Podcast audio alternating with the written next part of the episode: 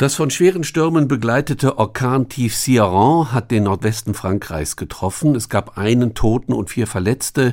Umgestürzte Bäume blockierten Straßen und Bahnstrecken. 1,2 Millionen Haushalte waren in Frankreich ohne Strom. In Belgien rief der Wetterdienst Warnstufe Orange für die flämische Küste aus und Warnstufe Gelb für den Rest des Landes.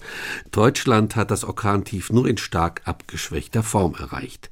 Solche Stürme können natürlich gewaltige Kräfte entwickeln und ihre Wucht ist so groß, dass auch Seismologen sie messen können, die sich ja eher mit der Erforschung von Erdbeben beschäftigen. Seismologen an der Uni Hamburg tüfteln an einer Methode, um Stürme besser vorhersagen zu können, und zwar anhand seismologischer Daten. Thomas Sambol. So klingen Erschütterungen im Erdboden, wenn ein kräftiger Sturm übers Meer Richtung Küste zieht, aufgezeichnet von einem Erdbebenmessgerät.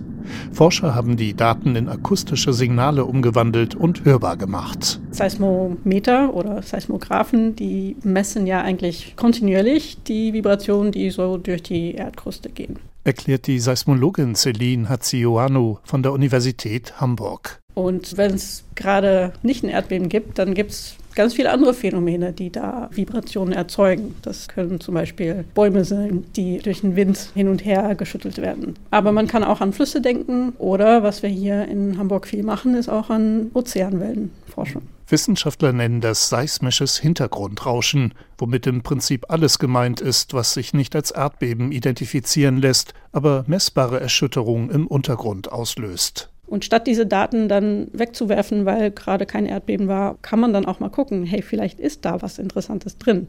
Und das hat auch dazu geführt, dass sich so eine Forschungsrichtung Umweltseismologie entwickelt hat, wo man eben alle möglichen natürliche Prozesse an der Oberfläche versucht zu verstehen und beobachten mit Seismometern. So können die Forschenden schon früh erkennen, wenn sich zum Beispiel über dem Nordatlantik ein Orkantief zusammenbraut. Der Wind sorgt dabei für starken Wellengang. Die Kraft und Energie dieser Wellen bringen den Meeresboden zum Schwingen. Diese Vibrationen in der Erdkruste sind schneller als der Sturm und breiten sich in alle Richtungen aus, erklärt der Seismologe Sven Schipkus von der Uni Hamburg. Was wir im Prinzip sehen, ist, wie die seismischen Wellen, die dann lokal angeregt werden, bei uns vorbeilaufen. Das ist einfach so, wie wenn ich auf den Tisch schaue, das auch durch den ganzen Tisch durchläuft. Und so breitet sich die Energie durch Festkörper aus. Die Erschütterungen sind zum Beispiel auch noch in der Schweiz messbar, also fast 1000 Kilometer von der Nordseeküste entfernt. Erdbeben sorgen für große, zackige Ausschläge der Messgeräte.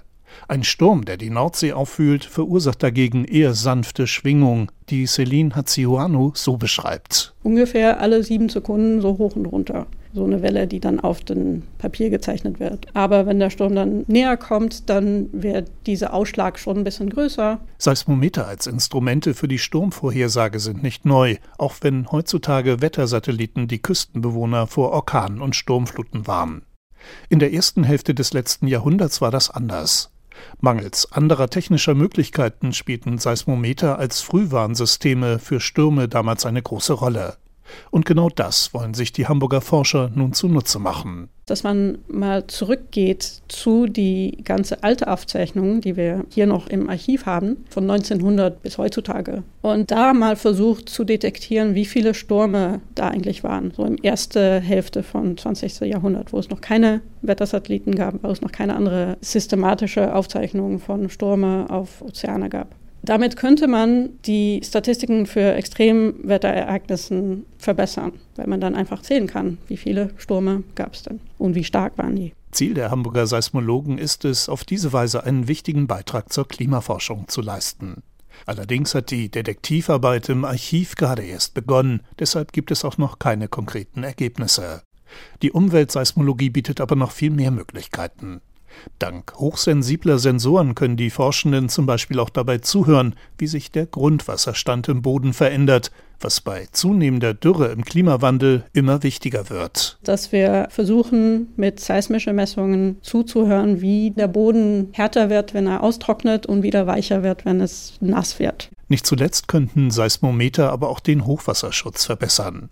Forschende der Universität Göttingen haben damit zum Beispiel das Ausmaß und die Geschwindigkeit der Flut im Ahrtal ermittelt. Dafür haben sie nach dem Hochwasser die Aufzeichnung eines bestehenden Erdbebenmessgeräts in der Nähe von Ahrweiler ausgewertet. Das Ergebnis? Das Instrument lieferte deutlich mehr und länger Daten als die Flusspegelmessstationen, die schon früh zerstört worden waren. Seismometer sind also nicht nur für die Erkennung von Erdbeben gut. Sie können auch bei der Erforschung des Klimawandels helfen und als Frühwarnsystem gegen die weltweit wachsende Gefahr von Sturzfluten und Überschwemmungen dienen und so Leben retten und Schäden begrenzen